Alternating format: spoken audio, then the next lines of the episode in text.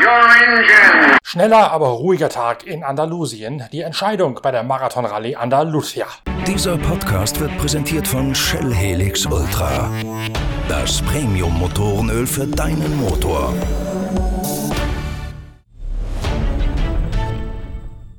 Der letzte Tag der Rallye Andalusien führt noch einmal zurück auf jenes Geläuf, auf dem der Ersatz für die Marokko-Rallye gestartet war. 178 extrem staubige und ziemlich schnelle Kilometer stehen noch einmal auf dem Programm. An der Spitze tut sich erwartungsgemäß in beiden Wertungen nicht mehr allzu viel, außer dass es in Daniel Sanders, dem KTM-Neuzugang, noch einen überraschenden Tagessieger gibt. Daniel Sanders, der Australier, holt sich die vierte Etappe vor seinem Landsmann Toby Price und vor Jamie McKenny, dem neu verpflichteten Yamaha-Fahrer aus England. Matthias Walkner beendet die heutige Etappe auf der vierten Position. In der Gesamtwertung kann Kevin Benavides auf der Honda seine Führung erfolgreich verwalten und das, obwohl ihn der ledierte Ellenbogen teilweise brutale Schmerzen bereitet. Kevin Benavides gewinnt die Rallye in Andalusien vor Adrian van Beveren, der auf seiner Yamaha damit den eigenen Zweifeln davonfährt, ob er nach seiner schweren Verletzung bei der Rallye Dakar überhaupt nochmal wieder aufs Motorrad steigen solle. Diese Bedenken sind jetzt zerstreut. Van Beveren fühlt sich wieder in der Weltspitze angekommen. Auf Platz 3 überraschend Santolino Lorenzo, der Spanier auf einer Scherco, der nur 7 Minuten und 54 Sekunden Rückstand sich einhandelt. Und auf Platz 6 Matthias Walkner, der erst einmal durchschnaufen muss, weil nämlich das Starterfeld und damit das Tempo auch noch einmal extrem aufgewertet worden sind bei dieser Veranstaltung. Mittlerweile tummeln sich jede Menge Enduro-Weltmeister und Six-Days-Sieger mit dabei, wie beispielsweise der heutige Tagessieger Sanders, der neu im KTM-Team ist. Die Revolution der jungen Welten im Marathon-Rallye-Sport geht weiter und das notiert auch Matthias Walkner, der auf seiner KTM die Rallye nach Tagesrang 4 auf Gesamtplatz 6 beendet.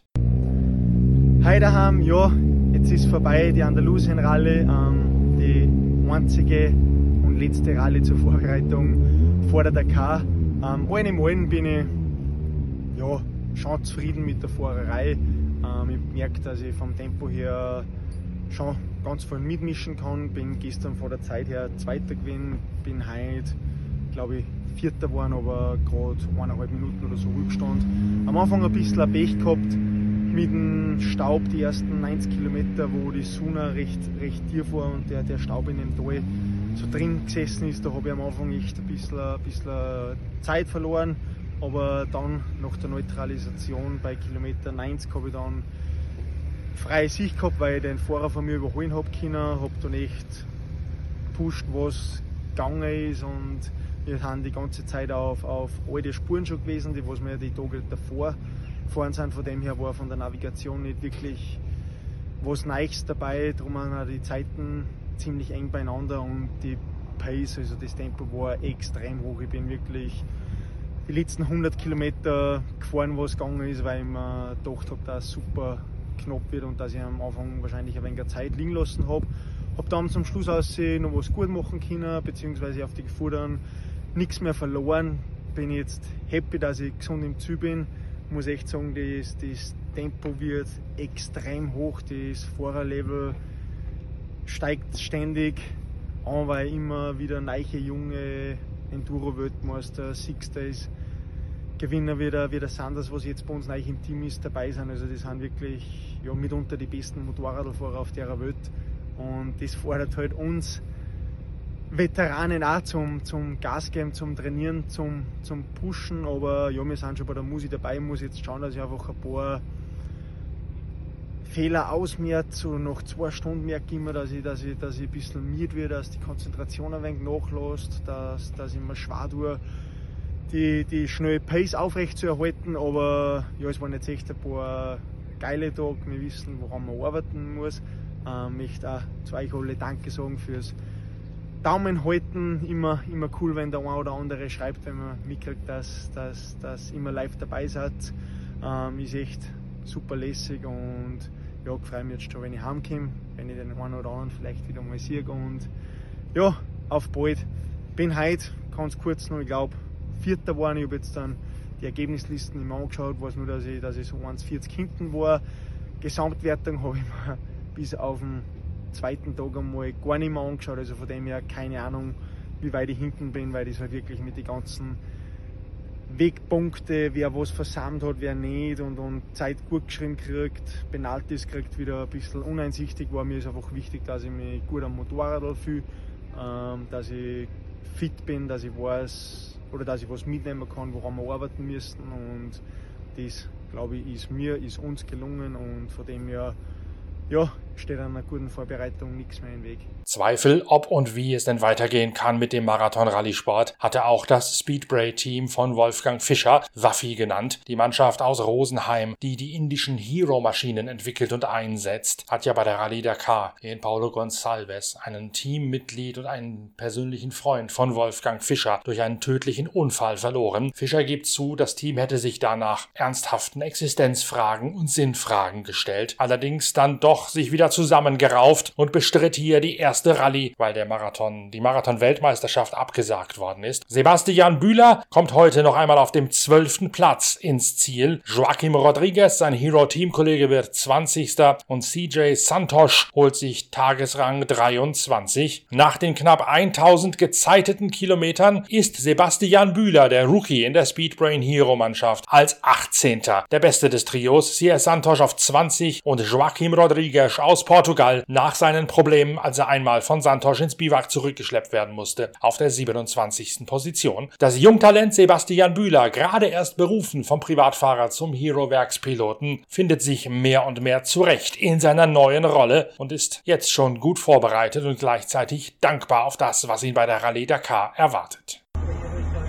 Äh, heute letzte Etappe war, war eine ein bisschen gefährliche Etappe, weil die Autos und wir, die schon gefahren sind in den Tagen davor, Deswegen war es sehr staubig und morgens mit der Sonne und mit dem Schatten und dem Staub war es ein bisschen gefährlich. Aber im Allgemeinen war es eine gute Etappe. Die ganze Rallye im Allgemeinen war gut. War schön wieder ähm, Rennfeeling zu haben nach, dem, nach der ganzen Zeit mit Corona und mit uns der schweren Dakar, die wir hatten. Deswegen freue ich mich für diese Rallye und wie es gelaufen ist. Und dank, ich möchte mich beim ganzen Team bedanken für die gute Arbeit, die sie immer machen und für den Support. Und auch an alle meine Fans.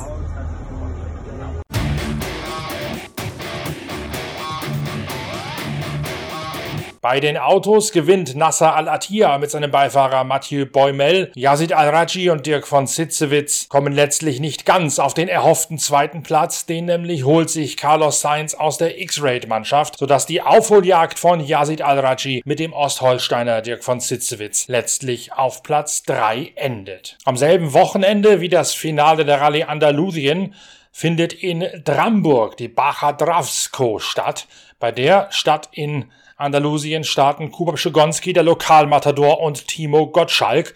Und die beiden gewinnen. Die Bacha Dravsko für sich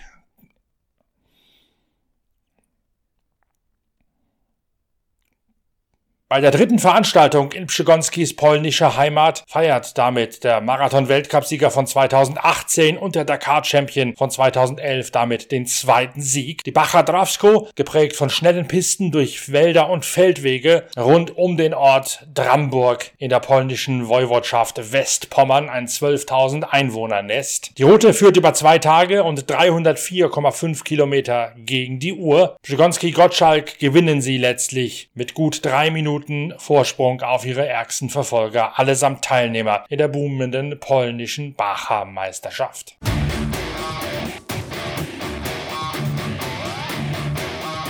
So viel von Comeback des Marathon-Rallye-Sports. Es ist ein einmaliges Aufleuchten geblieben, denn sowohl die Weltmeisterschaft für Motorräder als auch der Weltpokal für Autos sind wegen Corona abgesagt worden. Gestern im Pitcast hatte ich es erwähnt, der Weltcup für Bachas, der soll noch stattfinden mit einer weiteren Veranstaltung in Polen, einer in Dubai und zwei in Hail in Saudi-Arabien. Das Ganze verfolgen wir natürlich auch. Zunächst einmal widmen wir uns allerdings voller Aufmerksamkeit dem großen Preis der Eifel, der Wetter Zitterpartie auf dem Nürburgring, bei der Lewis Hamilton den nächsten Schumacher-Rekord anpeilt. Am Montag gibt es dazu den nächsten Pitcast, dann wiederum mit Inga Stracke, der Formel 1 Reporterin der Zeitschrift Pitwalk. Bis dahin tschüss, danke fürs Reinhören, euer Norbert Okenga.